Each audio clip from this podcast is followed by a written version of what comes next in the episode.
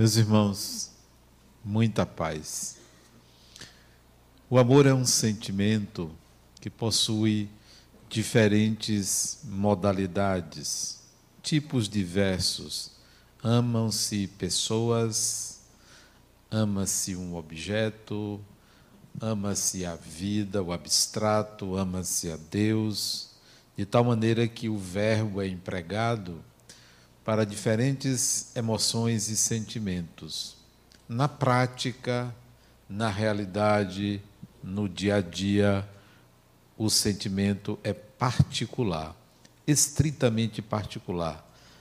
Ninguém sente a mesma alegria que outra pessoa, ninguém tem o mesmo medo que outra pessoa, ninguém tem o mesmo amor que outra pessoa. Então, é um sentimento estritamente particular ele tem uma origem.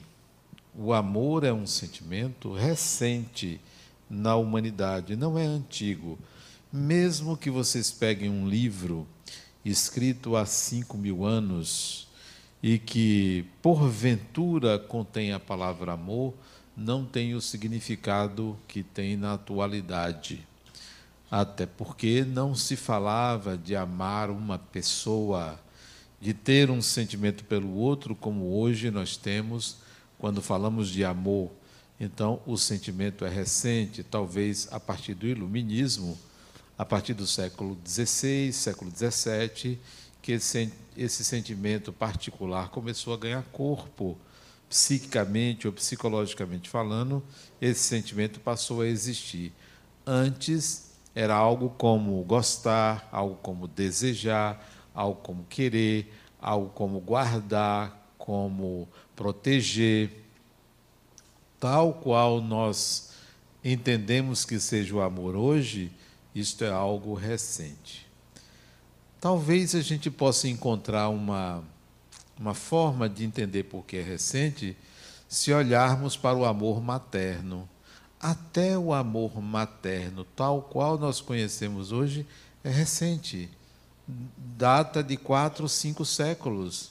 Não existia essa dedicação exclusiva de uma mulher ao seu filho. Os filhos eram criados coletivamente. O amor era algo que se idealizava, mas na prática não se vivia como nós vivemos hoje esse amor, quase uma posse, uma identificação muito grande entre uma pessoa e outra. É o amor materno, é o amor entre duas pessoas. Então, nós vivemos na atualidade o sentimento de amor de uma forma diferente do que se viveu em toda a história da humanidade, pelo menos no Ocidente. Mas há um tipo de amor que é desprezado e talvez desconhecido, que devesse ser cultivado, que devesse ser conhecido. Porque nós enfatizamos, ou a cultura enfatiza o amor materno como o maior amor, porque é uma dedicação muito grande, porque é uma entrega muito grande.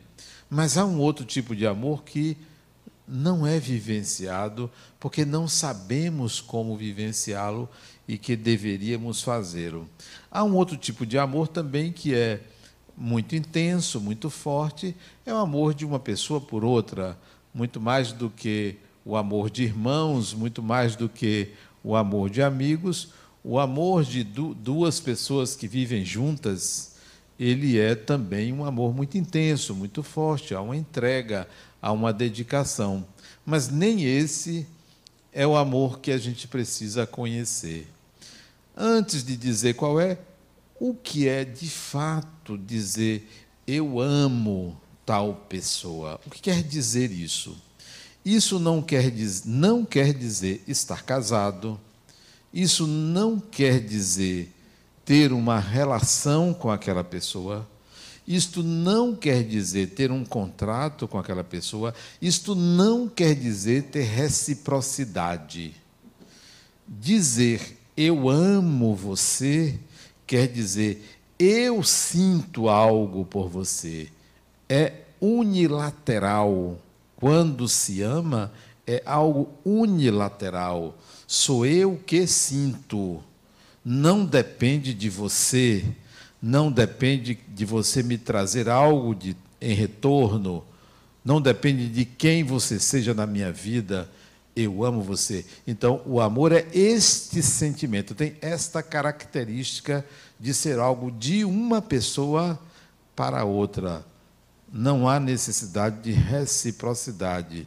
Se você diz, eu não amo mais você, você quer dizer, eu nunca amei você. Eu tinha um sentimento que eu chamava de amor. Aquele sentimento que eu chamava de amor agora não existe, porque se você ama uma pessoa, você nunca deixa de amar aquela pessoa, jamais deixará de amar aquela pessoa, mesmo que ela lhe machuque, mesmo que ela lhe maltrate, mesmo que ela lhe agrida, porque o amor é um sentimento unilateral.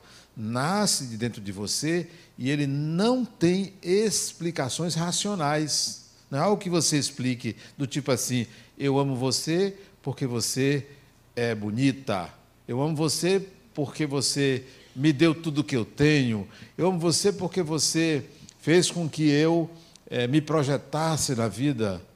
Não há esta relação de causalidade. O sentimento é particular e não depende da ação do outro.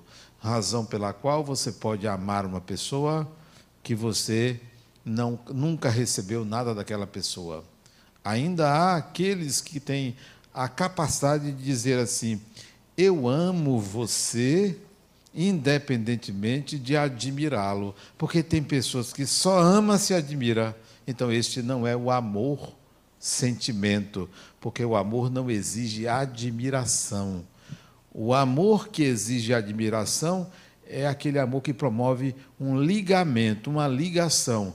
Eu amo o que eu admiro. Eu não amo o que eu não admiro. Então é um sentimento de dependência de uma qualidade do outro. Ainda há aquelas pessoas que dizem eu amo você, na realidade amam o amor do outro e não o outro, porque só ama porque é amado. Se não fosse amado ou amada, não amaria. Então você não ama a pessoa, você ama o amor, o amor do outro. Se a pessoa deixa de lhe amar, não amo mais. Então, o amor, tal qual nós conhecemos, é um sentimento que tem diferentes formas, mas há um deles unilateral, não depende da admiração, não depende de quem seja o outro, não depende da circunstância, não depende de troca, não depende de qualidades do outro e que é possível ser sentido. Esse sim é de uma qualidade especial. Quando você atinge esta competência, esta capacidade, esta habilidade de amar, independentemente do retorno, você é capaz de amar qualquer pessoa. Quando digo qualquer, não é minimizando a qualidade de alguém, não. É dizendo, eu posso me consociar com aquela pessoa e vou amá-la. Eu posso me consociar com aquela outra pessoa e vou amá-la. Não é dirigido em especial a uma pessoa ele pode acontecer em qualquer encarnação.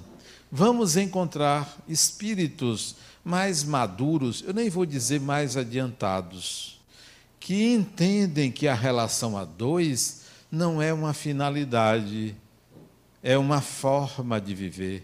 Então, amar uma pessoa é uma forma de viver e não a finalidade porque há aquelas pessoas que estão à procura de um grande amor, o amor da sua vida.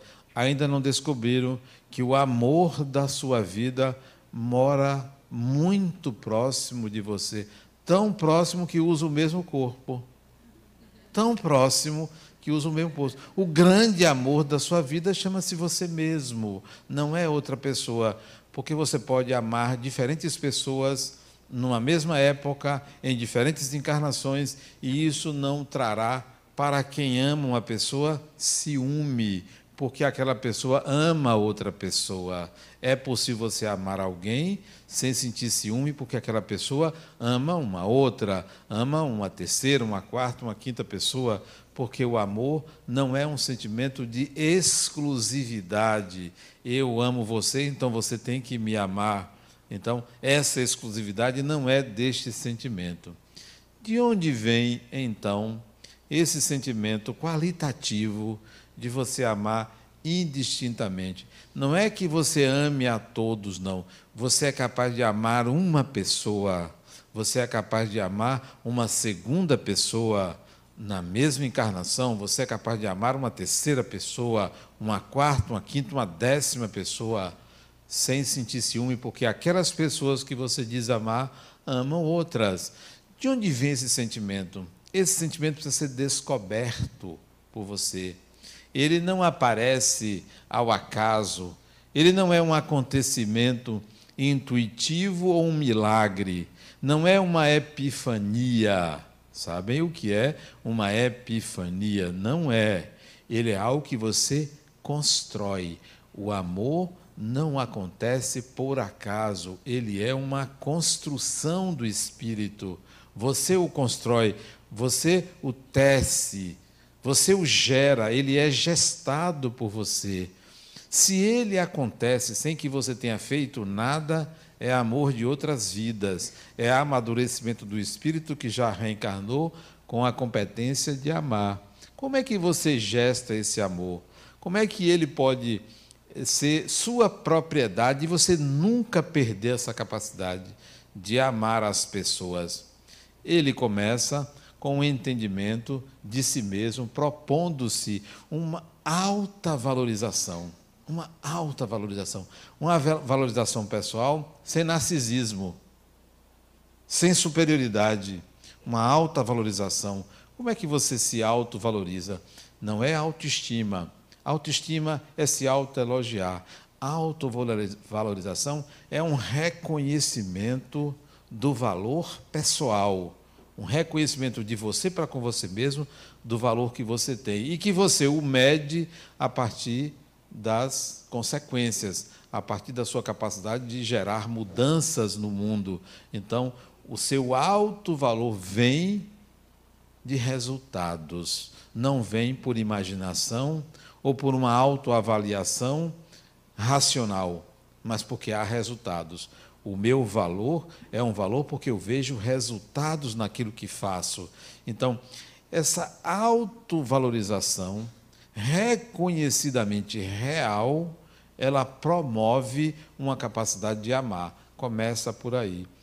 Uma segunda, um segundo passo para você encontrar essa capacidade de amar as pessoas, uma, duas, três, N pessoas, sem reciprocidade, é quando você muda o seu conceito sobre o que é amar a Deus. O que é amar a Deus? As pessoas falam, eu amo Deus, mas como assim você ama? Amor é sentimento. Amor não é uma declaração, não é a verbalização de uma frase. Amor não é uma oferta que você faz. Amor não é uma caridade. Amor é um sentimento. Como é que você tem esse sentimento de amor a Deus? Sentimento não é fé. Sentimento não é uma confissão.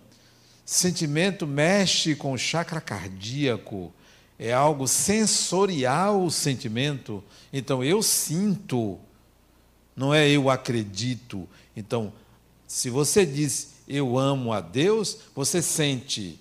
Porque quando você diz eu amo fulano ou eu amo fulana, você sente alguma coisa, você em presença daquela pessoa, você se alegra, seu ritmo cardíaco se modifica, você tem vontade de estar junto, você tem vontade de compartilhar experiências, você tem vontade de sair com aquela pessoa. Então, o sentimento de amor tem sinais.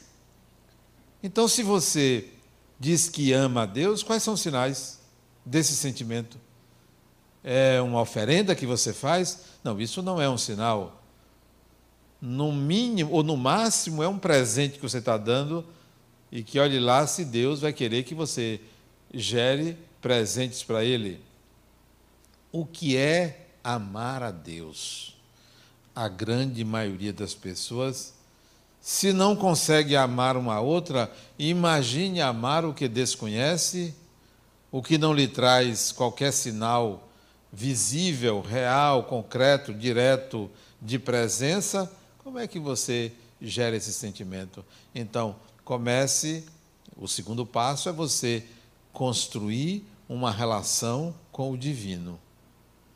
No dizer de Yogananda, estabelecer um romance com Deus. Um romance com Deus. E todo mundo sabe que para ter um romance tem que ter uma paquera. Então começa a paquerar Deus. Onde é que ele está? Começa a paquerar ele. Sabe paquerar? Começa uma paquera, depois fique. Tem um ficar. Não é? Então você paquera e fica. Que tal você ficar com Deus só para experimentar? Será que é? Será que não é? Sabe? Então você tem que ficar com Deus. Depois você namora com Ele. Casar, ele vai dizer: não é comigo. Por quê? Porque ele é polígamo, ele não vai querer casar com você. Ele casa com todo mundo. Ele vai dizer: ó, faz o seguinte, em vez de você casar comigo, casa com você mesmo. Então nós vamos encontrar o romance, a paquera, o ficar, o namorar e o casar consigo mesmo. Então você vai poder dizer: eu tenho um romance com Deus. Como seria paquerar Deus? Como é isto? Tudo isso para sentir. Para eu paquerar Deus, eu preciso experimentar o divino. Como é que eu experimento Deus? Experimentando as relações com pessoas, experimentando as relações com a natureza, experimentando as relações com os animais, experimentando as relações com os fenômenos da natureza. Eu preciso sentir a natureza, sentir o humano, sentir o animal, sentir o vegetal, sentir Deus nas coisas. Então vou começar por aí, pelo elemento sensorial, uma sensação de contato, sentir, abraçar uma pessoa, abraçar uma árvore, fazer carinho num animal, isso vai me aproximar do divino. E eu tenho que começar pela periferia. Isto é paquerar Deus. Eu vou me aproximar do que ele fez. Você quer paquerar uma pessoa num shopping, você vai passar perto da pessoa para pelo menos ser visto ou ser vista. Isso é paquerar. Você vai dar um olhar para a pessoa, né? Então, esta proximidade é que eu estou propondo no paquerar Deus. Eu vou me aproximar das pessoas. Eu vou me aproximar de João, de Maria, de Antônio, de Joaquim. Eu vou ter contato para eu conhecer o que é que Deus faz. Porque como você pode ter uma relação direta com Deus, não sei se está lá em cima ou está lá embaixo, sem conhecer a sua produção. Então o sujeito vem querendo casar com você, você vai perguntar logo, vem cá, amigo, você tem casa? Né? Quem quer casar tem que ter casa. Você tem, quanto é que você ganha? Né? Você vai perguntar logo. Você não pergunta, mas você fica na expectativa, porque sua amiga vai lhe perguntar: vem cá, ele trabalha, né? Então, é isso que você vai fazer para paquerar Deus. Vai se aproximar do humano para saber o que é que ele fez. E olhe que Deus fez cada ser humano fantástico. Tem cada pessoa de uma beleza de uma beleza maravilhosa. E eu não estou falando de beleza estética, nem interior. Porque beleza não é dentro, não é fora. Beleza é algo que você sente, que você percebe, que você capta no ar. Então, tem pessoas de uma beleza inigualável, embora de um desperdício muito grande, mas de uma beleza maior ainda. Que você se aproxima e sente a complexidade daquela pessoa. Então, vale a pena você paquerar Deus conhecendo os tipos humanos os diversos tipos humanos, né? Magro, gordo, amarelo, cor-de-rosa, branco, preto, homem, mulher, gay, trans, engenheiro, médico, gari, analfabeto, letrado, iletrado, todo tipo de ser humano, porque qualquer que seja a representação do humano, é Deus que está ali. Cada ser humano por pior que seja, por melhor que seja, é uma representação do divino.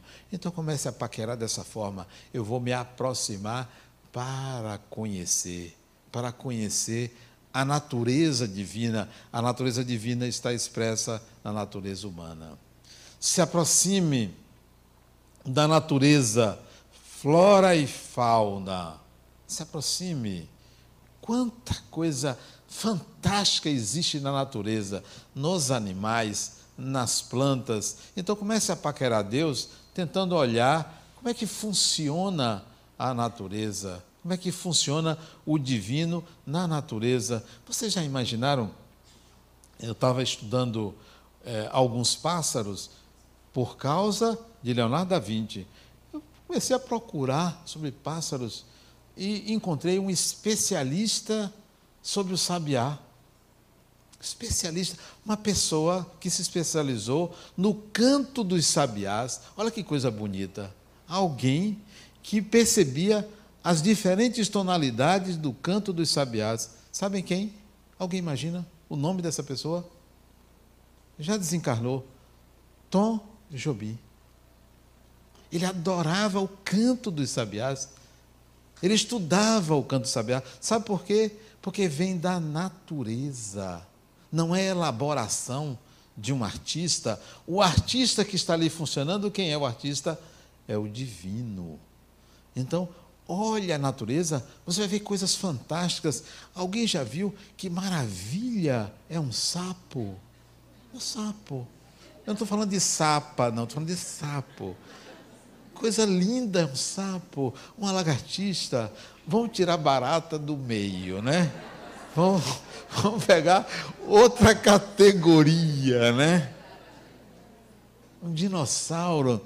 Olha, os animais, eu fico me perguntando assim, que criatividade tem esse sujeito chamado Deus para fazer tantos diferentes DNAs que produzem corpos diferentes?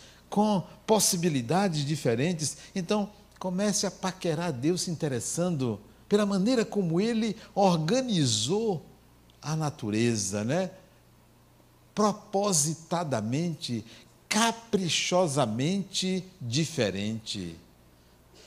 O difícil é você encontrar um padrão na natureza.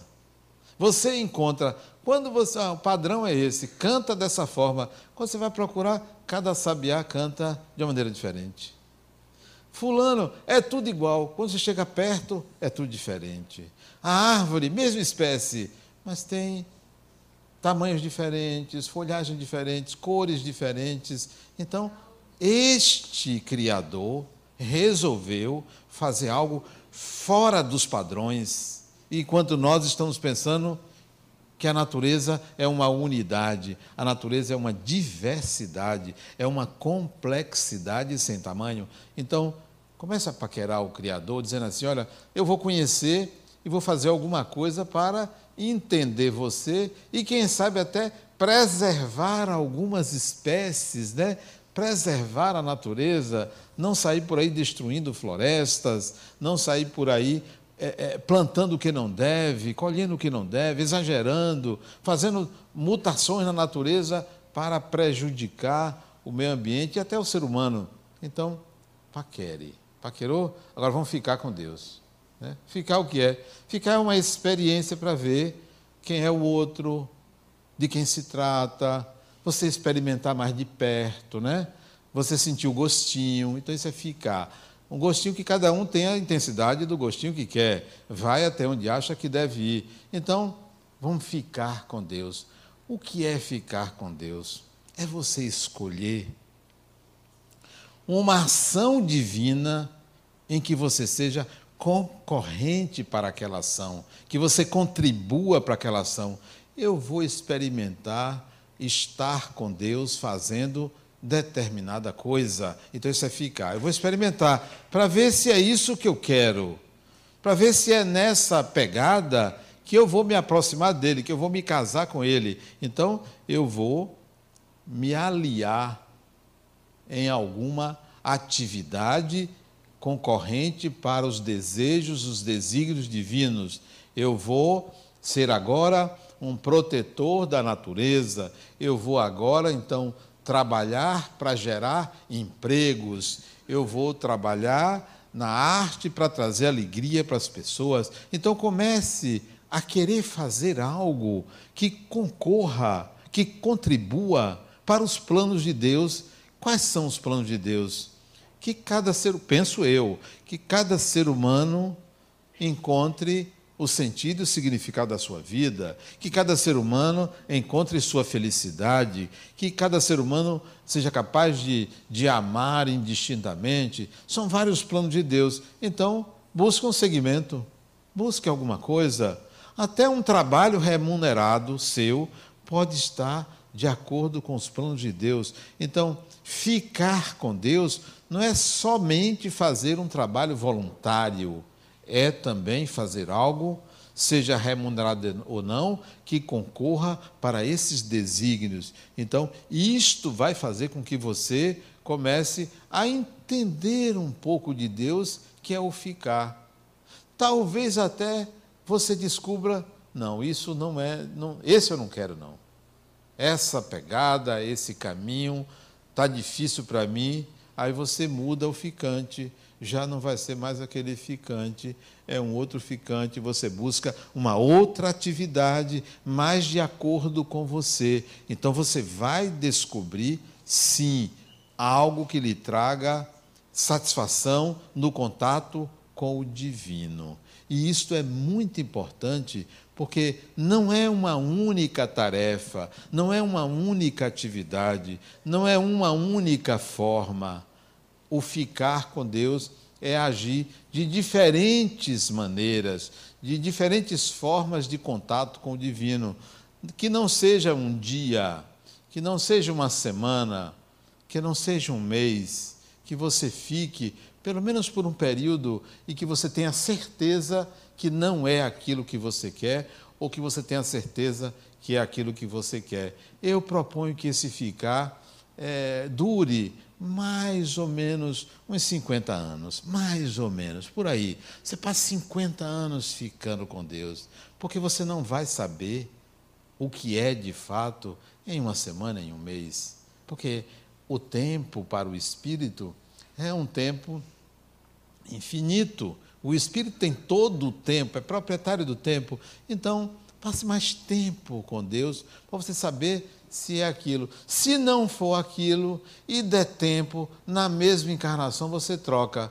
Se não der tempo numa encarnação, quando você desencarnar, você aí pode trocar.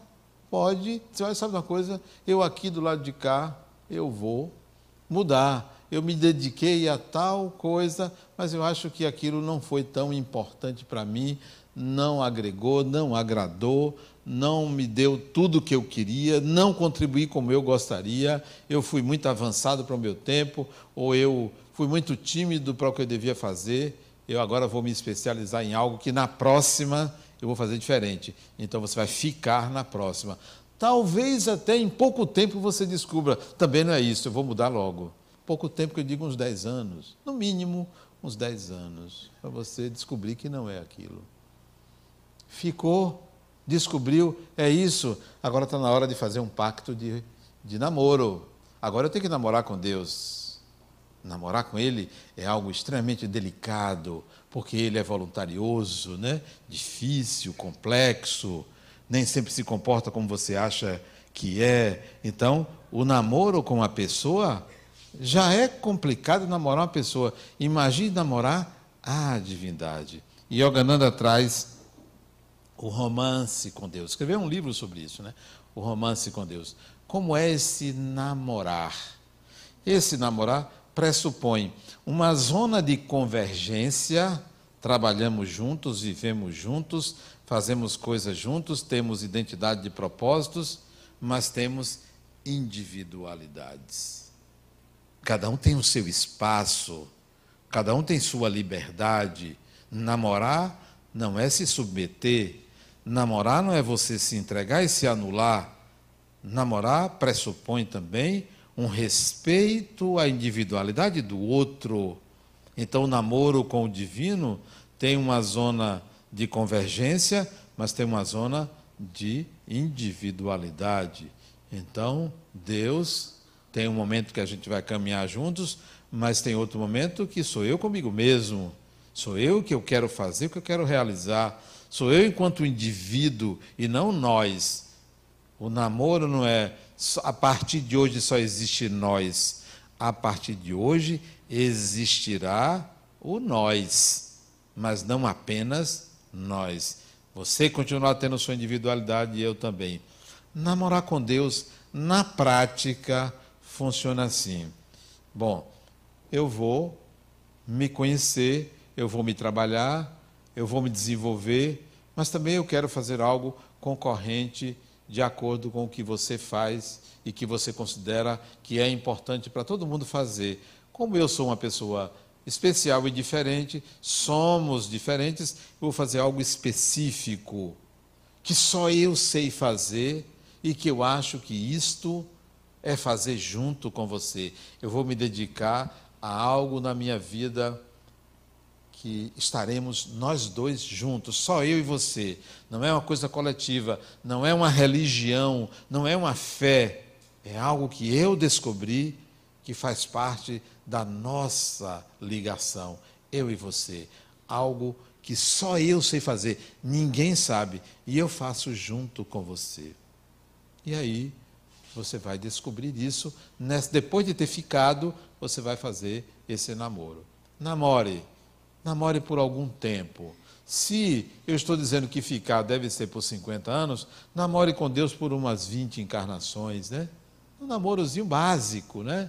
Só para experimentar. Vamos ver se é isso mesmo. Passe algumas encarnações nessa relação. Eu venho nessa relação de namoro com o divino desde o século XIII. Isso são, por baixo, 700 anos. Por baixo. 700, 800 anos nesse namoro. Vamos ver até onde nós vamos. Estamos cada vez mais próximos, cada vez mais próximos. Cada vez há um respeito maior um pela individualidade do outro, para ver se ele aceita que eu me case. Mas ele já me disse nesta encarnação, comigo não. Se case com você mesmo. O objetivo do amar a mim é o casamento consigo mesmo, porque se você consegue um sentimento por você deste tamanho, você está amando a mim, porque ama a minha criatura, que é a máxima criatura desta natureza, que é o humano. Então, eu estou buscando, vamos ver se eu alcanço, talvez nessa não, na próxima talvez, não sei como é que vai ser, creio que talvez não dê, já estou imaginando que eu vou precisar de uns 200 anos para me casar comigo mesmo. Aí saia de baixo. Porque quando o indivíduo se casa consigo mesmo, a capacidade de produzir para a humanidade é muito grande. O sentimento de amor ao divino é superlativo. E não pense que eu estou falando de santidade, que eu não quero ser santo de jeito nenhum. Não pense que eu estou falando de angelitude, porque anjo é uma criação de dois mil anos atrás, porque se pensava que para o indivíduo atingir o céu tinha que voar, tinha que ter asa. Então os anjos tinham asas, só que nós não precisamos nem de asas, nem de ir para o céu, nem é o céu onde está a evolução então, não estou falando de angelitude, não. Eu estou falando de algo humano, alcançável por nós. Nada de pensar em renúncias exageradas, em repressões da natureza humana. Eu estou falando num grau de maturidade que lhe permite se conhecer a tal ponto de que se relacionar com o outro é um acontecimento maravilhoso de que estar com outro ser humano é um acontecimento divino. É disso que eu estou falando. Eu não estou falando de ninguém especial e fora da natureza, porque no passado se pensava que o indivíduo evoluído era o santo, que vivia recluso, que não tinha contato, que vivia despojado de tudo e de todos, só que pedindo esmola a todo mundo para sobreviver. Então, que santidade é essa que você depende do trabalho dos outros? Quer ser santo? Vai trabalhar vai produzir para a sociedade. Então, eu não estou falando de santidade onde você vive uma vida reclusa, monástica, dissociado da sociedade. Não é isto.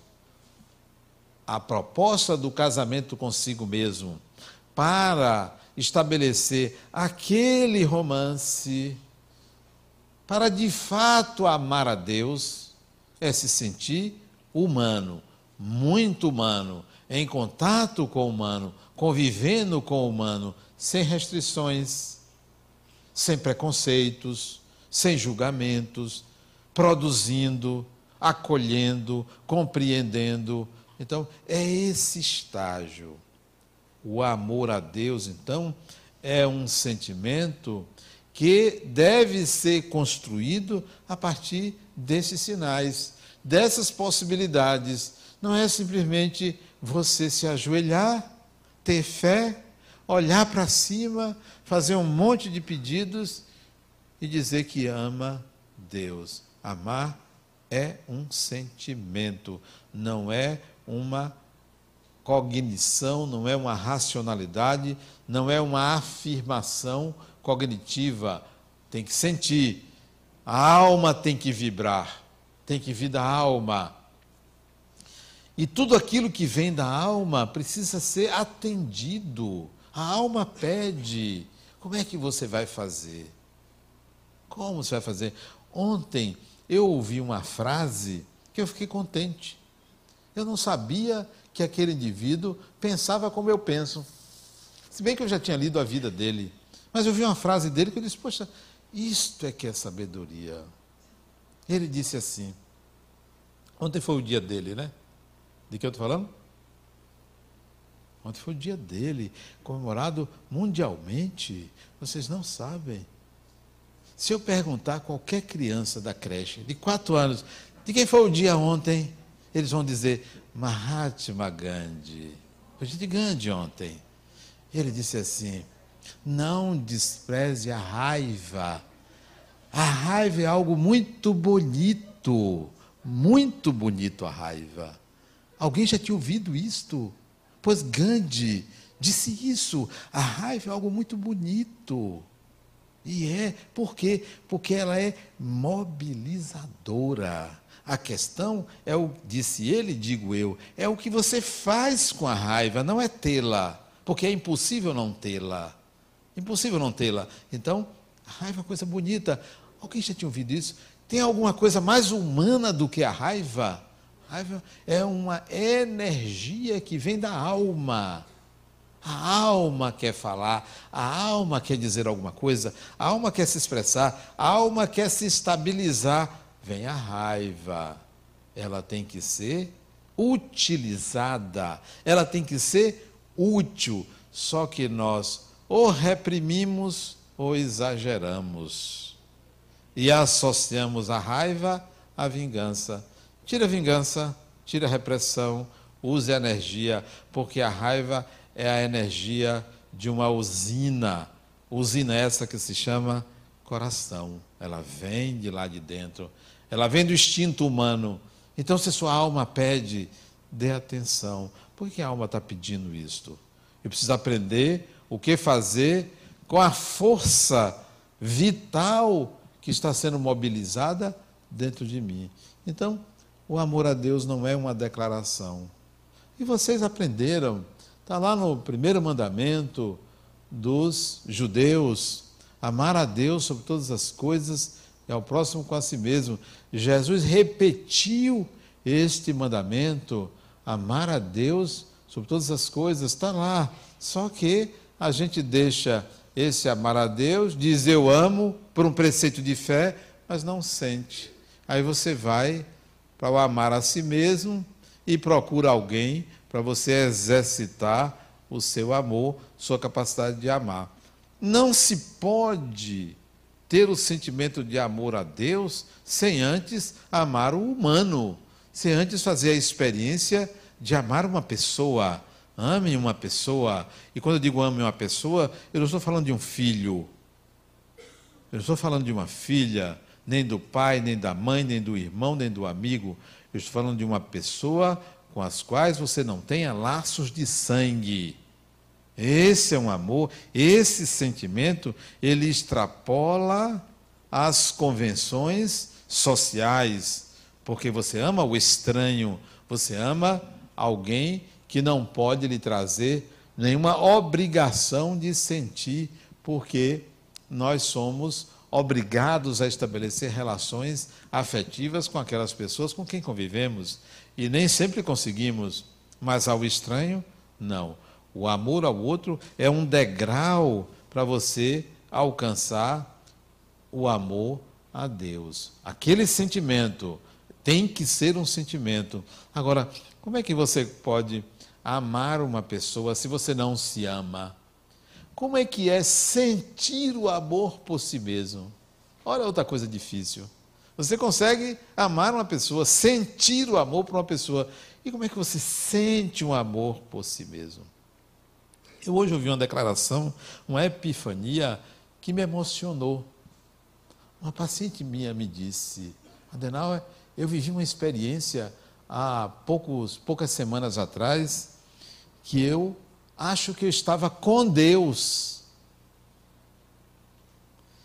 Me deu um sentimento assim de totalidade, de união com o divino naquele lugar que eu estava, que só três, é, pela terceira vez na minha vida eu senti algo semelhante.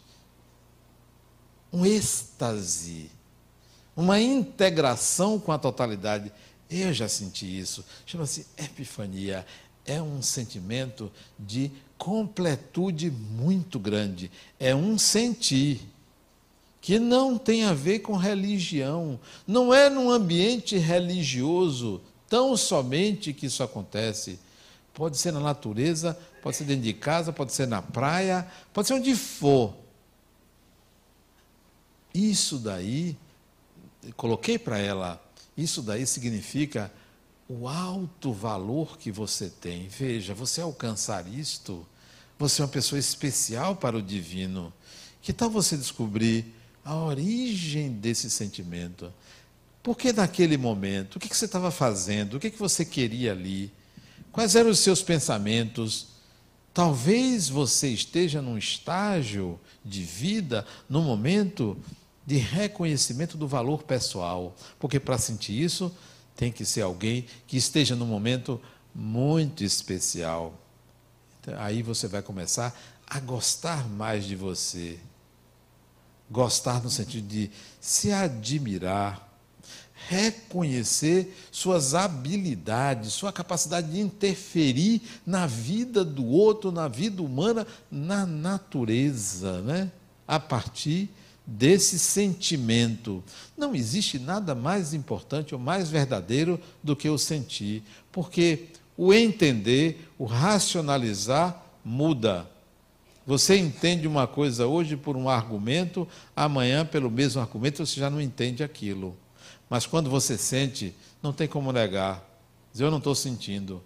Porque o sentir não depende de provas, porque é você com você mesmo. Ou você sente, ou você não sente. Não é alguém que escreveu, olha, sentimento é fazer um X num caderno. Não é. Sentimento só quem atesta que acontece é você. Porque ninguém sabe o que se passa no seu sentir, na sua dimensão emocional, na sua dimensão afetiva. Então isso lhe pertence.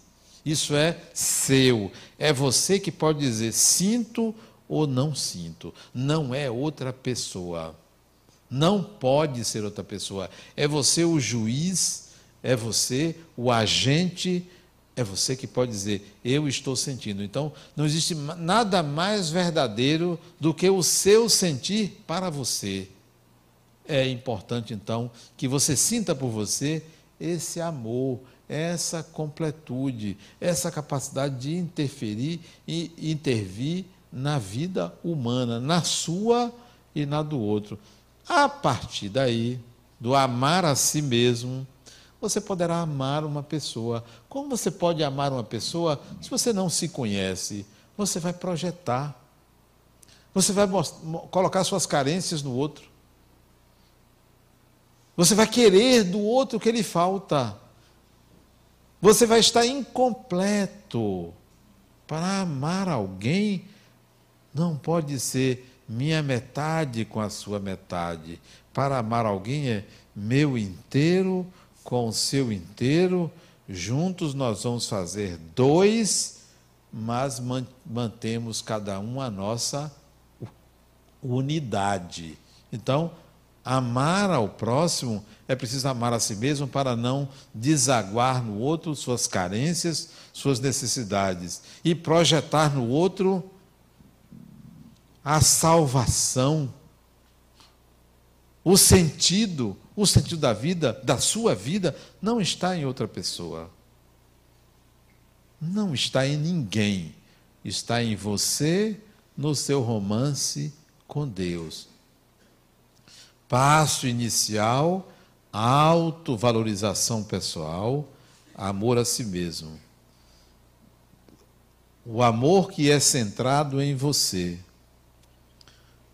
Passo seguinte, amar alguém, amar uma pessoa, sair de você para o outro, sem exigir do outro reciprocidade. Terceiro passo, o amor a Deus, que contém aquelas etapas da paquera, do ficar, do namorar e do casar-se consigo mesmo. Então, isto é um processo que leva algumas encarnações, 20 encarnações, como elas serão, só depende de você. Mas você pode dizer, Adenauer, eu não acredito em nada disso. E eu respondo muito simplesmente, como sempre disse aqui, morra. Não é? Dizer, uma resposta simples, uma palavra. Morra. A morte, ela oferece a gente um nivelamento.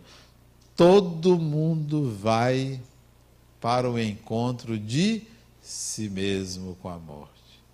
Todo mundo. Né? Tem, não tem saída. Então, não é uma questão de crença. Eu pensava que era uma questão de crença. Ah, eu sou espírito, eu acredito. É? Tá bom. Como eu pensava que reencarnação é uma questão de crença. Quando eu descobri descobri, quando eu tive acesso à totalidade da minha encarnação passada, eu digo, rapaz, esse negócio é fantástico. Esse tal de Deus fez um sistema fantástico. Que coisa maravilhosa isso de nascer, crescer, passar por provas e até por expiações, desencarnar encontrar um bocado de gente, dar uma passadinha ali no umbral só para ver, né? É próximo do carnaval, agora próximo do carnaval. Vocês sabem que desencarnar no carnaval é uma boa? É. Porque a maioria dos piores estão na avenida, está ali. Então você, quando desencarna, procura o pessoal, não tem ninguém na obsidiana, está todo mundo ocupado lá, nos camarotes, né? ali pela avenida, pelos circuitos, né? E agora o carnaval está se tornando, indo para o interior, no interior também, quem desencarnar por lá, vai ficar assim meio perdido, vai dizer, poxa, desencarnar é isso, cadê o pessoal? Está todo mundo ocupado lá embaixo. Não, não é uma crença a reencarnação, a imortalidade. É como os existencialistas, é, Sartre, é, Gabriel Marcel, é, Kierkegaard, como é o nome daquele outro? Aquele alemão? Esqueci, Heidegger. Eles diziam, o essencialismo é não tem saída para o humano, a angústia de viver. Não tem jeito, porque não há não vida. Não há não vida. Não adianta você ir por aqui, sassaricar ali, aqui é você com você, só tem você. Ah, mas eu vou me matar, só vai ficar você, não tem jeito. Ah, mas eu vou fazer isso, fazer aquilo. Vai perder tempo. Resolva sua existência, porque ela é absoluta. Ela não é, talvez, ela não é uma conquista, é inalienável. inalienável. Você não pode vender, não pode trocar. Ah, eu vou descansar. Não descansa, descansa o corpo, o espírito não para. Ah, eu vou me matar. Não tem jeito, você vai se ver. Não tem jeito. Ah, mas eu, sabe de uma coisa? Eu vou me entorpecer. Não tem saída. É você com você. Ah, sabe uma coisa, Denal? Eu vou é para o shopping. Vá. É uma passagenzinha ali. Vai gastar um pouco mais, mas você não foge de você. Ah, sabe uma coisa? Eu vou é para a praia. Eu vou esquecer. Não esquece. Quanto mais você quer esquecer uma coisa, mais ela vai ficar ganhando energia na consciência. Quer esquecer uma coisa de fato, uma coisa ruim, quer esquecer? Dê um significado a ela. Ressignifique. Vá às últimas consequências dela. Perde valor, perde valor. Ah, eu estou com medo do avião. Pense no desastre, criatura. Pense. Se você cair de lá de cima, ninguém vai se incomodar, sabia? Mas ninguém. No dia seguinte vai ter outro voo, sabia? Outro voo. No outro dia vai ter outro voo. Você vai estar numa lista lá dos desaparecidos. Entendeu? Acabou. Mas você vai ter que enfrentar você. Então vá às últimas consequências. A família vai chorar por um tempo depois. As pessoas olham assim, peraí, eu estou chorando por quem? Já foi já passou. A história de um indivíduo pertence a ele. Pertence a você, sua história. O passado dentro de você é um núcleozinho que você é que mexe com ele. Quer esquecer uma coisa ruim? Leve as últimas consequências. A outra chega para mim, isso tem muitos anos, quantos anos tem? Tem uns 20 anos. Não, é. Eu tive, ela, né? 72 anos. Eu tenho um filho, meu caçula, não é do meu marido. Olha. Meu caçula, ele não sabe. o homem é o último a saber. Não é do meu marido. Toma um bocado de antidepressivos, de remédios. Isso a filha que trouxe lá para o meu consultório. Isso tem uns 20 anos. O que é que eu faço? Digo, dona Fulana só tem uma saída. Conte Adenauer, meu marido já morreu. Eu digo, faça o seguinte. Né? Meu marido já morreu. Conte ao filho. Quem é que era o pai dele? Ela disse: Você está gravando? Eu disse: Não, eu não posso gravar sem a sua autorização. Tem alguém escutando a gente, porque eu nunca disse nem ao meu confessor, que era católica, né? nem ao meu confessor, e na primeira sessão você está me pedindo isso? Quem era o pai? E se você conhecer, qual é o problema? A essa altura deve já ter desencarnado também, né? Porque você tem 72. O menino novo não era, né? Mas era meu médico. Tem cada médico, né? Bonitão que. Com o médico dela. Conte a ele quem é o pai dele. Não posso. Meu filho tem 24 ou 25 anos, não posso. Conte à sua filha. Conte a ela. O que, é que pode acontecer? O desencarnado já sabe. De vez em quando ele passa a mão na cabeça, ele já sabe. Nem se preocupe com ele. Aí, olha o que aconteceu. Isso 50 minutos a velha chegou triste, né? chorosa, tal, depressiva, uma depressão de não sei quando. Desde que o marido faleceu, ela tinha depressão. Culpa, né? Interessante. Aliás, não, esse interessante pode deixar ela bem preocupada. É, aí ela foi embora. A filha levou, foi embora. Dois dias depois a filha me liga, Adenauer, o que que você disse à minha mãe? Eu digo, pronto, que a velha desencarnou, se matou, sei lá, né? Que não sabe as consequências do que diz, tem todo o cuidado, mas às vezes escapa, né? Eu disse, o que foi, fulana? Minha mãe me contou. Me contou. Sabe o que eu disse a ela? Isso o que foi? Que bobagem, minha mãe. Cumplicidade de mulher, né? Já viu, né? Cumplicidade. Que bobagem, minha mãe. Olha. Minha mãe está ótima. Parou de tomar os remédios. 48 horas depois. Está ótima, minha mãe. Cheia de vida agora. Claro. Não tenha medo de ser um humano. Quem quiser que elabore. Não deixe de ser você, porque quando a alma pede, você tem que fazer alguma coisa. Busque fazer algo que você não se arrependa de fazer. Eu perguntei a ela: a senhora se arrepende de ter tido esse filho? De jeito nenhum. Amo meu filho. É aquele que me dá mais alegria, tá vendo? Podia ter feito antes, né? Deixou para ser o Sim, ela tinha nove filhos. O último não era do marido.